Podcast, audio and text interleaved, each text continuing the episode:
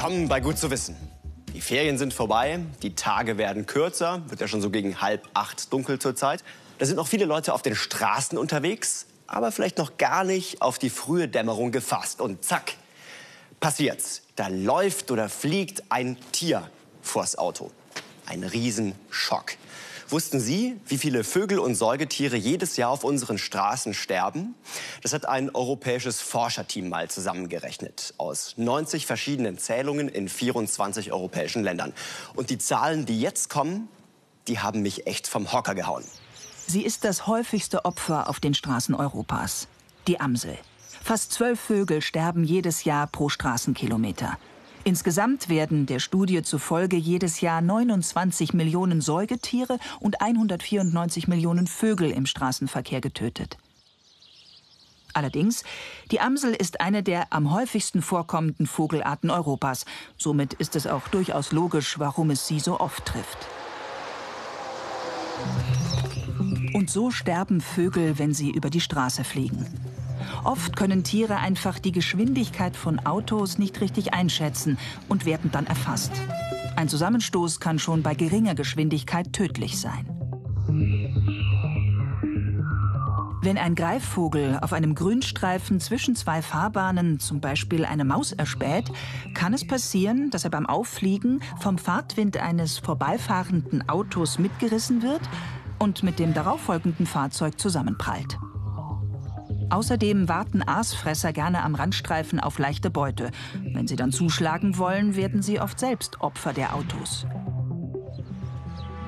Dabei sind die Verluste nicht für alle Arten gleich schlimm. So gehört auch der Spatz zu den häufigsten Opfern in absoluten Zahlen.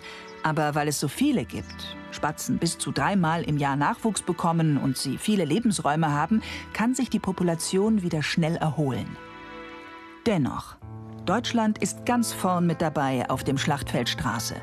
Auf jedem dritten Straßenkilometer wird hier statistisch gesehen pro Jahr eine Wildkatze totgefahren, auf jedem zweiten ein Reh. In Deutschland sind es insgesamt 16 Millionen tote Vögel und 3 Millionen tote Säugetiere pro Jahr. Es ist davon auszugehen, dass für mindestens äh, einen bedeutenden Anteil der Vogelarten der Straßenverkehr einen der Top 5 äh, Faktoren äh, der Mortalitätsursachen darstellt. Äh, und insofern ist er überhaupt nicht zu vernachlässigen, wird allerdings bisher auch nicht angegangen. Und man sollte sehen, dass angesichts neuer Erkenntnisse äh, durchaus einige Möglichkeiten ins Auge gefasst werden sollten, um diesen Faktor zu minimieren. Der Beitrag des Verkehrs zum Artensterben wurde demnach bisher deutlich unterschätzt. Besonders viele tierische Opfer gibt es derzeit entlang der großen Transitrouten in Deutschland, Österreich und der Tschechischen Republik. Katastrophal ist diese Entwicklung bei Tieren wie dem Haselhuhn. Das ist ein kleiner Waldvogel, leider inzwischen selten geworden. Und das Haselhuhn, das bewegt sich halt nicht so gern vom Fleck. Das ist sehr standorttreu. Und wenn jetzt also eine Straße durch so einen Haselhuhn-Standort gebaut wird, dann bleibt es halt trotzdem dort. Und zu allem Überfluss sind die Tiere auch noch totale Einzelgänger. Ja? Die leben sehr weit entfernt voneinander und sie bekommen nur einmal im Jahr Nachwuchs. Wenn dann also so ein Haselhuhn unter die Räder kommt, dann setzt das der gesamten Art schon gefährlich zu. Es gibt eine Liste der überfahrenen Tiere, also für die der Straßenverkehr besonders gefährlich ist. 40 Arten stehen da drauf, die sogar vom Aussterben bedroht sind. Zum Beispiel das Kammblässhuhn.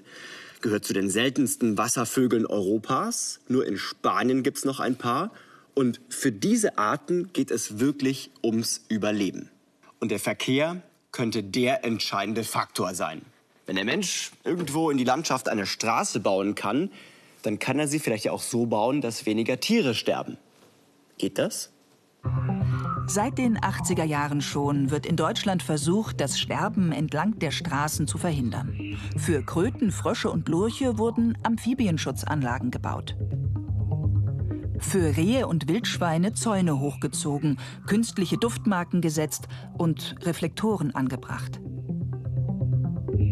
Sogar eigene Brücken wurden gebaut, um die Wanderungen über die Straße sicher zu machen. Das hat in vielen Bereichen, nach Ansicht der Experten, auch gut funktioniert. Aber es reicht nicht aus. Durch die Studie sind jetzt Karten entstanden, die zeigen, wo Schutzmaßnahmen besonders wichtig sind, weil in diesen Gebieten gefährdete Arten leben. Wir müssen ganz klar fordern, dass ähm, bei der Straßenplanung oder auch bei der Geschwindigkeitsbegrenzung solche Faktoren mit äh, berücksichtigt werden. Wenn man sich zum Beispiel das Haselhuhn anschaut, von dem keiner angenommen hat, dass es eine hohe Sensibilität hat, da hat Bayern natürlich auch im bundesweiten Vergleich eine gewisse Verantwortung, gerade in den ostbayerischen Grenzgebirgen im äh, Voralpen- und Alpenraum. Und hier müssten in Schwerpunktvorkommen des Haselhuhns natürlich dann auch Geschwindigkeitsbegrenzungen eingehalten werden, um diesen Faktor Mortalität an Straßen auch zu verringern. Ein Umdenken beim Straßenbau ist also überfällig, wenn man Artenschutz ernst nimmt. Und das möglichst bald. Bis 2050 sollen weltweit weitere 25 Millionen Kilometer asphaltierte Straßen dazukommen. Quizfrage. Natur oder künstlich angelegt? Na, wenn der Kerl schon so blöd fragt, dann wird es wahrscheinlich nicht Natur sein. Und tatsächlich, das hier ist keine Naturlandschaft, sondern eine Kulturlandschaft. Menschgemacht durch jahrhundertelange Bewirtschaftung, zum Beispiel mit so einem Gerät hier. Heutzutage sehen Wiesen ja eher so aus. Ziemlich langweilig, oder? Und tatsächlich wünschen sich viele wieder mehr artenreiche Wiesen. Auch weil es da mehr Futter für Bienen gibt. Aber die optimale Samenmischung zu finden für so eine Bienen- oder Insektenweide, das ist gar nicht so einfach. Denn ich kann nicht so ohne weiteres einfach mal die Samenmischung bunte Wiese aus dem Baumarkt streuen. Die ist nämlich eher was fürs Auge, weniger was für die Insekten. Deshalb suchen Forscher im Berchtesgadener Land jetzt nach den Superwiesensamen. Dieses Gerät soll die Artenvielfalt retten? Sabine Pinteritz, Peter Loret und Georg Kronthaler bringen es hinauf zu einer Bergwiese. Für den E-Beetle, auf Deutsch Elektrokäfer, ist die Wiese ein gefundenes Fressen. Sie wurde dieses Jahr noch kein einziges Mal gemäht. Wir ernten jetzt, und zwar Samen. Samen von einer wunderbaren, artenreichen Blütenwiese. Und dazu haben wir jetzt das Gerät, da fahren wir jetzt durch, bürsten die raus. Die Wiese steht danach noch wie eine Eins da. Und wir können dann dieses Saatgut gewinnen, um neue Wiesen anzulegen. Artenreiche Wiesen gibt es kaum noch. Ein Grund für das Insektensterben. Doch der Elektrokäfer streikt. Elektroesel wäre passender. So störrisch wie er ist. Die Zeit drängt. Wenn die Samen in der Wiese reif sind, fallen sie zu Boden und sind für die Ernte verloren. Aber dann geht es doch. Zwei Wochen zuvor unterwegs im Tal. Überall intensiv bewirtschaftetes Grünland. Bienen und Insekten finden hier nichts zu fressen. Blühen tut dann immer viel. Das Problem ist halt der Verlust der Artenvielfalt. In so Flächen findet man vielleicht 10, vielleicht 15 Arten drinnen. Und das ist natürlich im Vergleich zu einer Fläche mit 80 bis 100 Arten äh, viel zu wenig. Das Grünland liefert eiweißreiches Viehfutter. Es wird häufig gedüngt und drei bis fünfmal im Jahr gemäht, manche Flächen auch häufiger. Blühende Kräuter, die Hauptnahrung für Bienen und andere Insekten, kommen hier kaum vor. Wenn wir unsere Biodiversität, die heimische, erhalten wollen, brauchen wir wieder mehr artenreiche Wiesen. Und das ist unser Ziel, dass wir wieder Flächen mähen. Dafür braucht es sogenannte Spenderflächen, so wie diese hier in Marktschellenberg. Eine Schwierigkeit? Den richtigen Erntezeitpunkt zu erwischen. Um herauszufinden, welche Samen reif sind, untersuchen Sabine Pinteritz und Peter Loret die Wiese. Thymian. Gut in der Blüte, schon wieder fast Richtung abblühend. Das ist der Wiesenboxbart, der ist schon verblüht. Nur von den verblühten Pflanzen können sie die Samen holen. Doch noch blühen die meisten. Für die Ernte ist es also noch zu früh. Das ist jetzt das weiße Labkraut und das ist jetzt genau schön in der Blüte. Das ist gut. Da in der Wiese finden wir gut 100 verschiedene Arten, Gräser und Kräuter. Und es ist natürlich schon sehr besonders, dass man da noch so viel findet. Das liegt sicher an der Höhe, also wir sind ja da auf gut 800 Meter. Und es liegt natürlich auch an der Bewirtschaftung von der Wiese, weil die wird äh, da in dem Bereich zweimal gemäht. Und es kommt noch ganz wenig Mist drauf, ein Festmist. Und damit kann sich da so eine eine Artenvielfalt auch noch entwickeln. Seit 500 bis 600 Jahren, so schätzen die Forscher, wird die Wiese so bewirtschaftet. Jeder Gräser- oder Kräuterart folgen etwa zehn Tierarten. Insekten, Vögel und andere Tiere. Auf der Wiese mit etwa 100 Pflanzenarten leben also schätzungsweise 1000 Tierarten. So eine Wiese gehört zu den Ökosystemen unserer Erde mit der höchsten Biodiversität. Also auf den Quadratmeter runtergerechnet kann dies locker auch mit einem tropischen Regenwald mithalten. Das Besondere an so einem Lebensraum ist, dass es ein vom Menschen geschaffener Lebensraum ist, ein durch äh, jahrhundertelange Nutzung entstandener Bereich, ein Kulturbiotop oder man könnte auch Kulturgut sagen. Allein deswegen hätte man eigentlich schon eine Verpflichtung, sowas zu erhalten. Das versuchen sie zwei Wochen später mit dem E-Beetle. Georg Kronthaler muss den E-Beetle sichern. Allein könnte ihn Peter Loret auf der steilen Bergwiese nicht halten.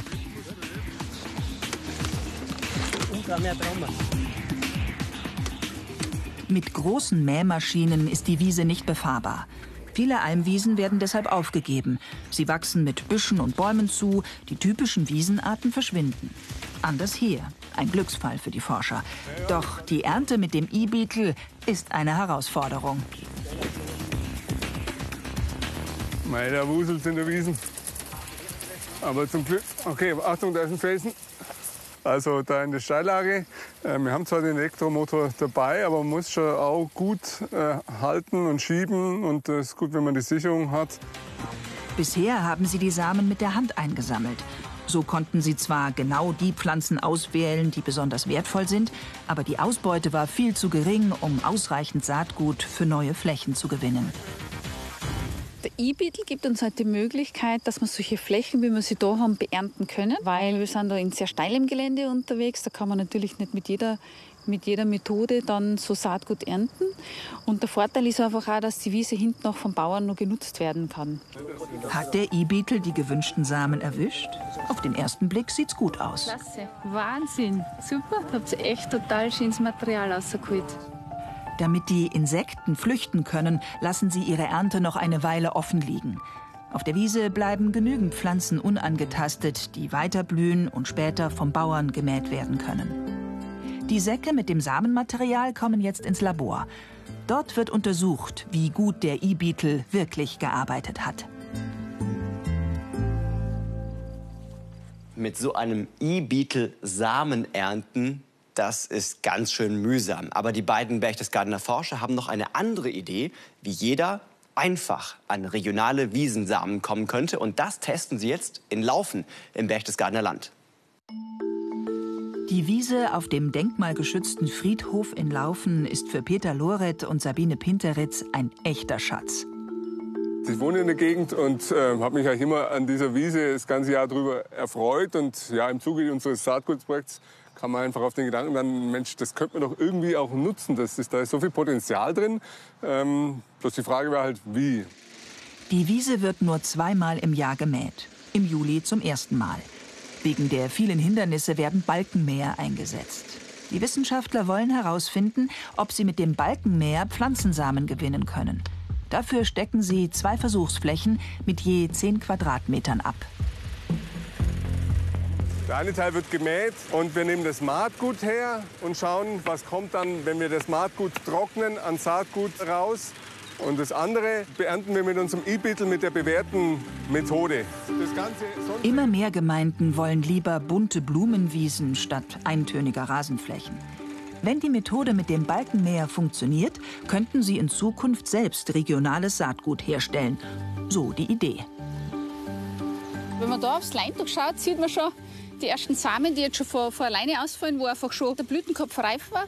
Wir lassen das Ganze jetzt dann trocknen und ausdreschen. Und dann schauen wir mal, was alles so an Samenmaterial in diesem Erntegut drinnen ist. Aber es schaut schon mal sehr gut aus, weil wir ganz viele verschiedene Arten drin haben. Es riecht auch sehr, sehr gut.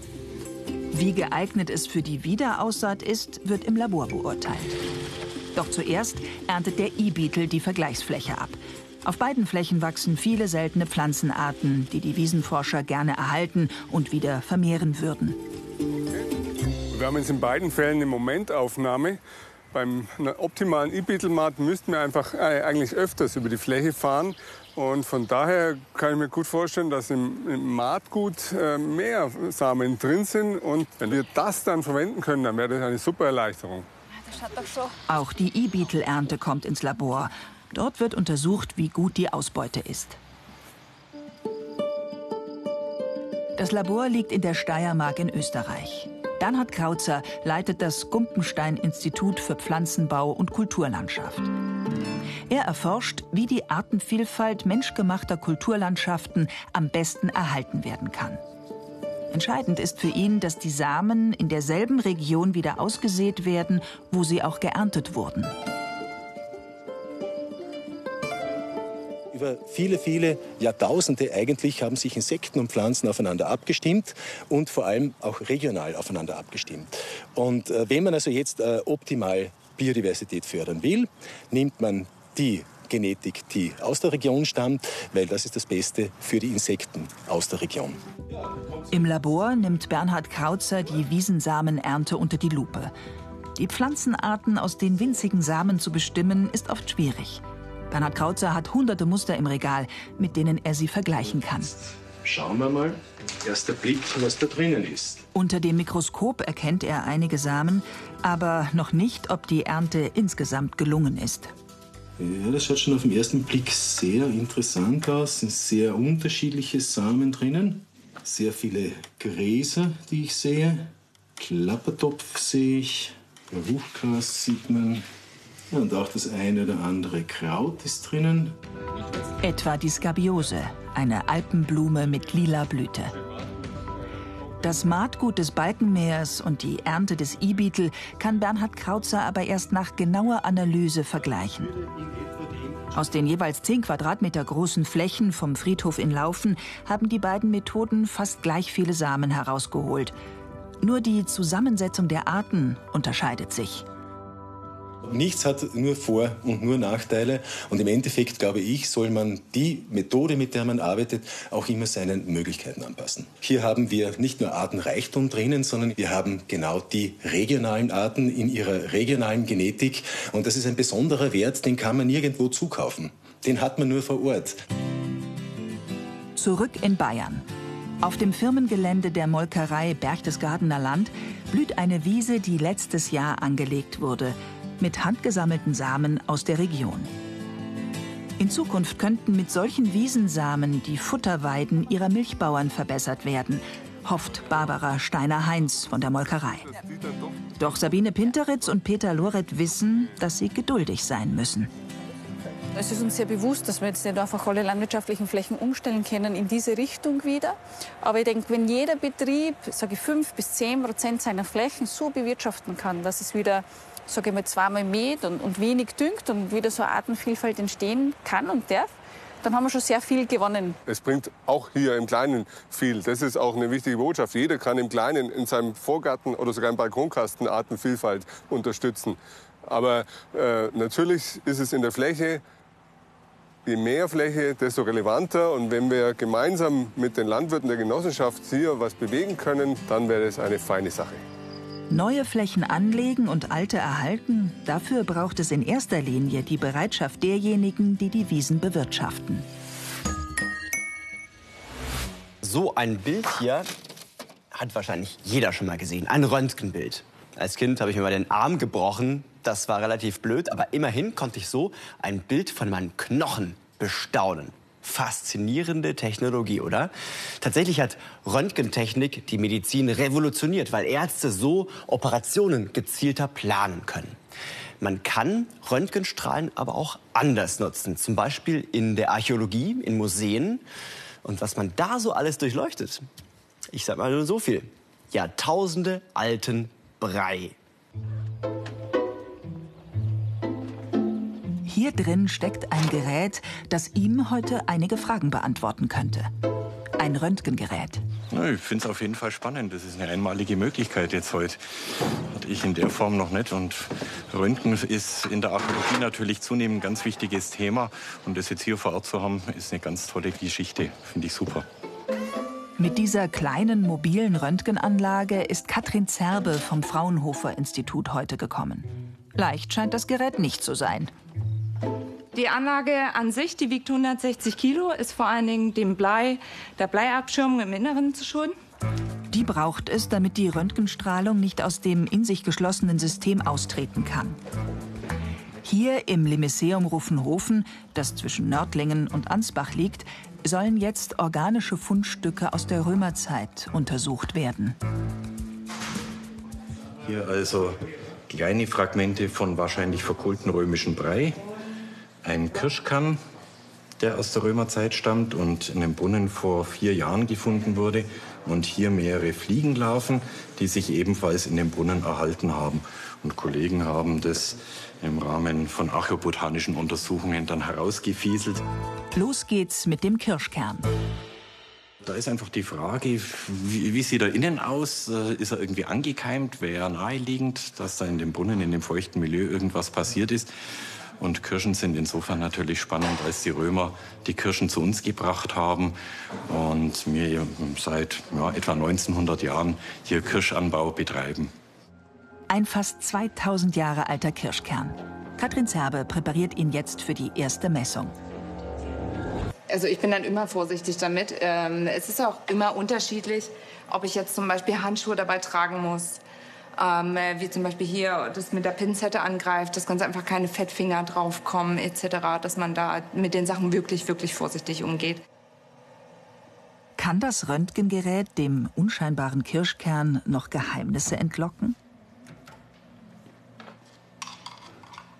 So, und jetzt würde ich die Messung starten.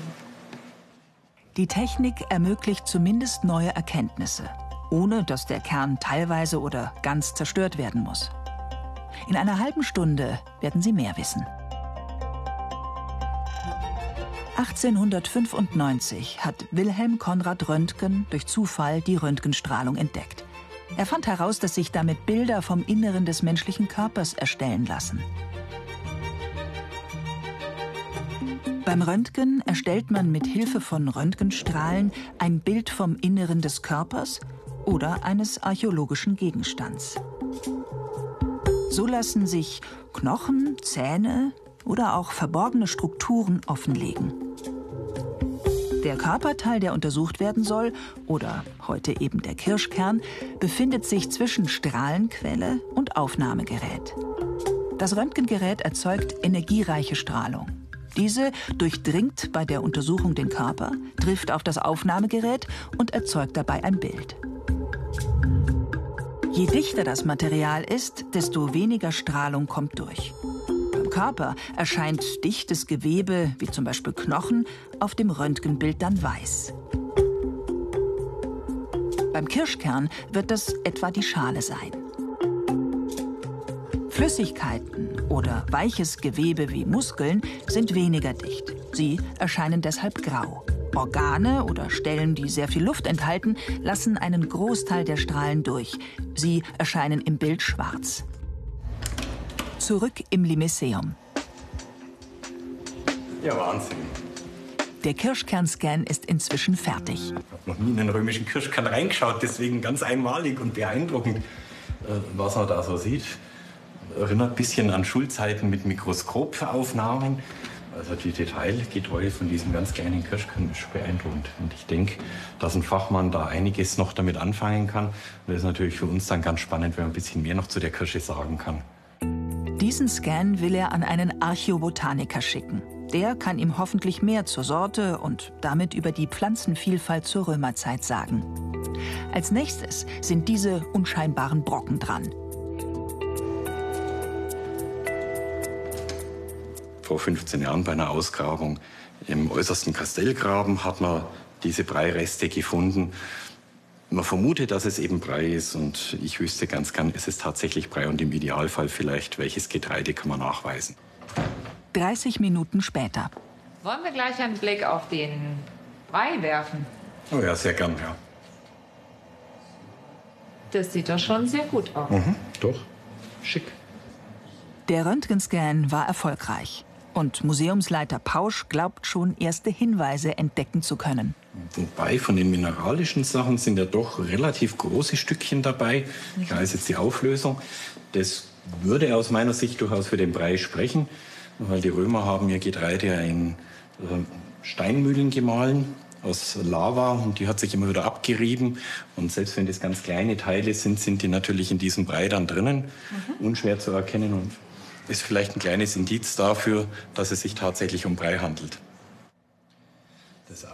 Aber auch hier heißt es warten auf die Expertise des Archäobotanikers. Also von, von so einer gigantischen Auflösung, von so ganz kleinen Stücken, damit hätte ich nie gerechnet. Ich hätte es alles wesentlich grobschlächtiger gedacht. Aber das ist natürlich umso spannender und bringt für die Forschung in Ruffenhofen natürlich wesentlich mehr. Welche Kirschsorte die Römer damals im Kastell von Ruffenhofen anpflanzten und ob es sich bei den Brocken tatsächlich um Brei handelt, das kann der Archäobotaniker mit den Scans nun erforschen. Glas hat die Menschheit schon lange fasziniert. Und es gibt ja diesen Mythos, dass die Ägypter Glas entdeckt haben vor 2500 Jahren beim Feuermachen im Wüstensand. Und dann haben sie Glas im großen Stil hergestellt. Ob da was dran ist oder nicht, die Geschichte zeigt, dass Glas eigentlich nicht viele Zutaten braucht. Ein bisschen Sand, ein bisschen Soda, bisschen Kalk und vor allem extrem hohe Temperaturen, um die 1600 Grad. Da kommt also so ein normales Feuer eher nicht dran, aber ein Blitzschlag zum Beispiel oder ein Vulkanausbruch. Und das sieht dann so aus. Egal ob menschgemacht oder natürlich entstanden, Glas ist ein zerbrechliches Gut. Manche Sorte mehr und manche weniger. Das schreit doch förmlich nach einem Experiment.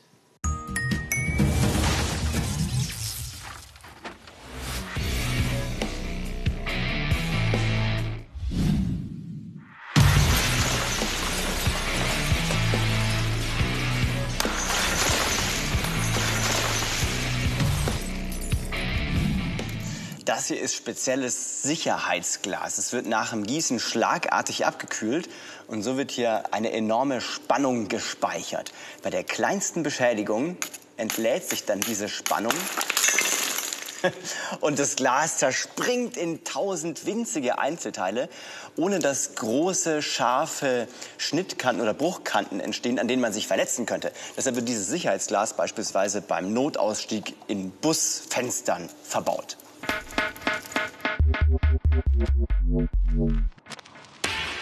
Genau dieses Prinzip kommt auch hier zum Tragen. Das ist eine sogenannte Bologneser Träne oder batavische Träne. Dieses Glas steht auch unter enormer Spannung. Deshalb kann ich sogar mit dem Hammer draufhauen. Passiert nichts. Aber wehe, ich versuche die Spitze abzuknipsen. Dann zerspringt das Teil in tausend Einzelteile und ein Glück hatte ich eine Schutzbrille auf.